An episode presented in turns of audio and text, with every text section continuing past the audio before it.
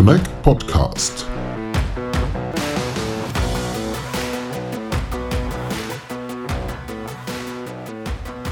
Hello and welcome to our Connect podcast. My name is Lennart Holtkemper from Connect, and today's episode we are recording at the Connect Conference 2022 in Dresden. Like in the last years, the Connect conference is all about 5G, digitalization, Open RAN, the future of mobile networks, and furthermore, fixed line and broadband are important topics. Over two days, we have invited our top notch speakers to join us in the podcast studio and interviewed them about their topics and wishes for the development of the industry. We will publish the interviews in several episodes, and you can find them all here on our channel. So feel free to browse, and now let's get started. Yeah, so uh, welcome to our podcast session, and please introduce yourself and tell us a little bit about your responsibilities. Sure. Um, so my name is uh, Viplob Syngal. I head up the business development and commercial activities of NEC in the global Open RAN Center of Excellence in London. So, how is your company helping to shape the future of mobile networks? So there is a move in the industry to start to build RAN networks in a different way, where you disaggregate the RAN and foster innovation and supply chain diversification by building open networks, um, by taking advantage of uh, virtualization and cloudification. For far too long, both the incumbent suppliers and the operators have gone with the status quo, leaving less than a handful of vendors taking majority of the business. NEC wants to be a leader in driving the change, the way the mobile networks are built and sold, taking advantage of innovation, be it with our own products or solutions or those that we work with. Mm. And what are the key benefits so, of Open RAN? Um, the key messages that I gave today are that um, we are investing in open networks and Open RAN with the support from operators that we work with. Open RAN can succeed uh, no company can do this alone, and no company should do this alone. The second point is that both greenfield and brownfield operators need to invest. Increasing the adoption will get us into a better TCO position. Technology behind it is not the barrier anymore. What we need now is scale. So um, we shouldn't compare the TCO with le- legacy systems on day one.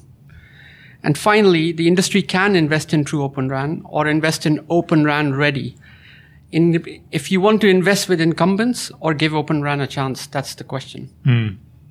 So you think the companies should give Open RAN a chance because like it's it's better Definitely. for them. And I better. think it's the basis for the future Gs as well. Mm. You know, this this whole use of virtualization, cloudification, open interface, getting more innovation into the industry. Um, that that is the basis for uh, for Open RAN. Mm. And what is the evolution of Open RAN? What do you think? So what's what's after Open RAN?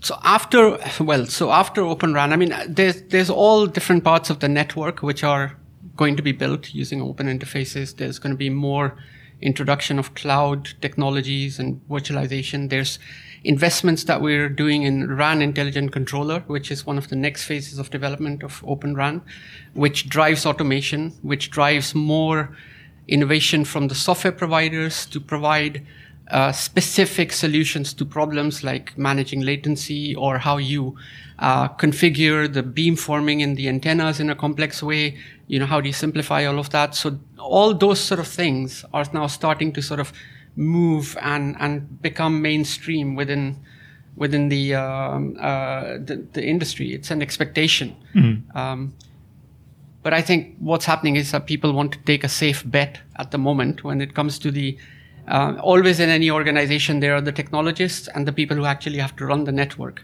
yeah. and they are the ones that are not the drivers for change okay. so we have to skill them up to uh, work in a different way because they want to yeah work with all the things they work they, now yeah okay. that's that's typically okay. and okay. that change is quite a huge change now for you personally what is the importance of 5g I think 5G for me is um, really up until now all the focus of the um, uh, the different Gs has been on giving a better user experience to the consumers.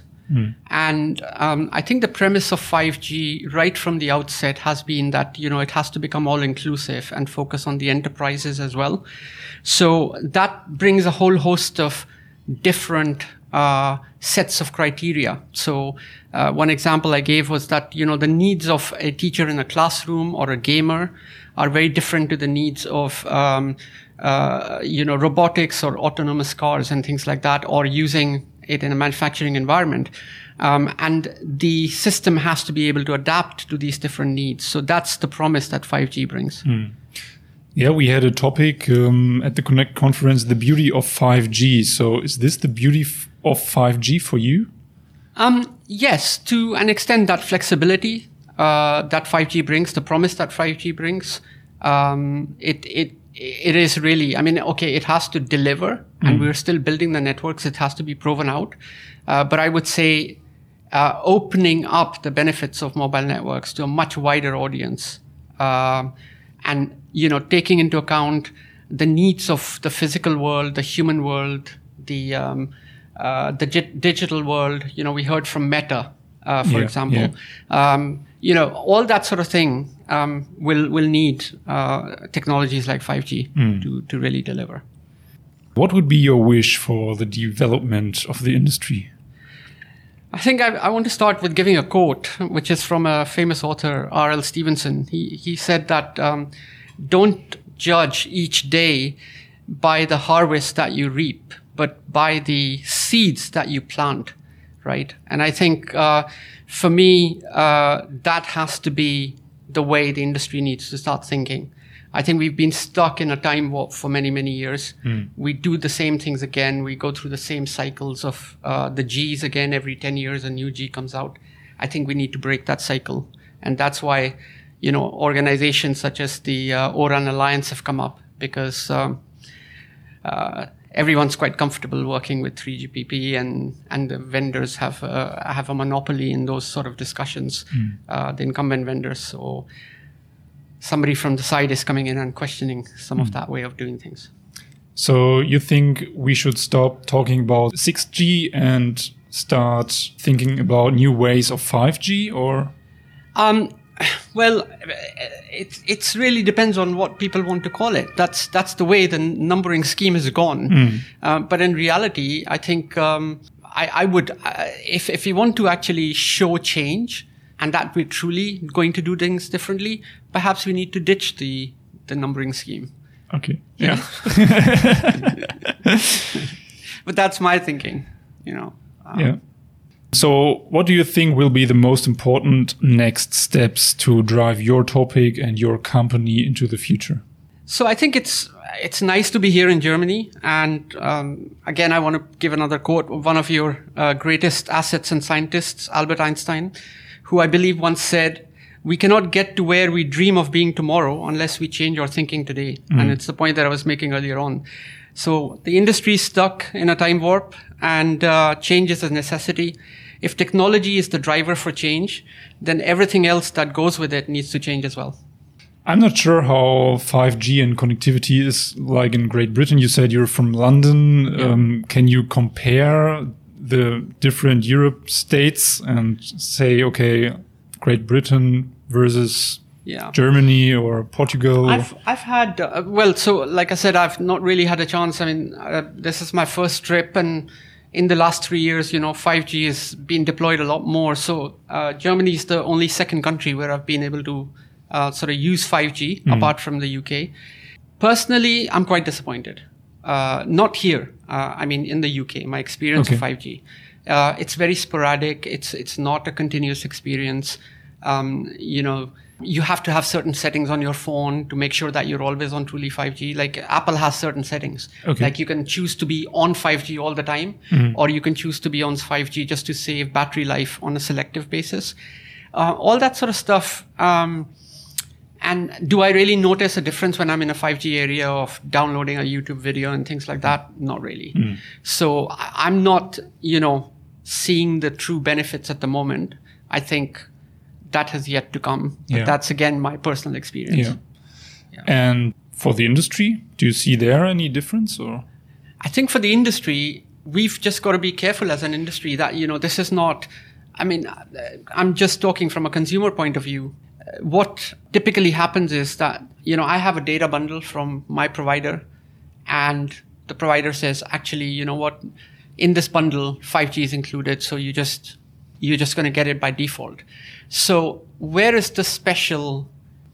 Why would I need 5G as a consumer? Like there are a lot of people who are not from a telecoms background, like my wife. Yeah, she's she's just a doctor. She doesn't care as long as she's able to do what she needs to do, and uh, that differentiation of why 5G, I don't think the operators have put it out there. And like I said, maybe that differentiation and their focus is shifting to the enterprise Yeah. because that's where real benefits of 5G will come. And, you know, and when kids start to really go after augmented reality games and, you know, Meta really truly delivers on their promise of what they're trying to do, um, we'll start to see some of the benefits over there. But uh, today, the way it's being sold, um, I don't see uh, that there's backing of all the, the promise of all the applications and all the things that need to be done. How many people are driving autonomous cars with, uh, uh, you know, or Yeah. how many factories really are using 5G technology to build cars? Um, not at the moment. Yeah. yeah. So thank you very much Thank you. for your time. Thanks.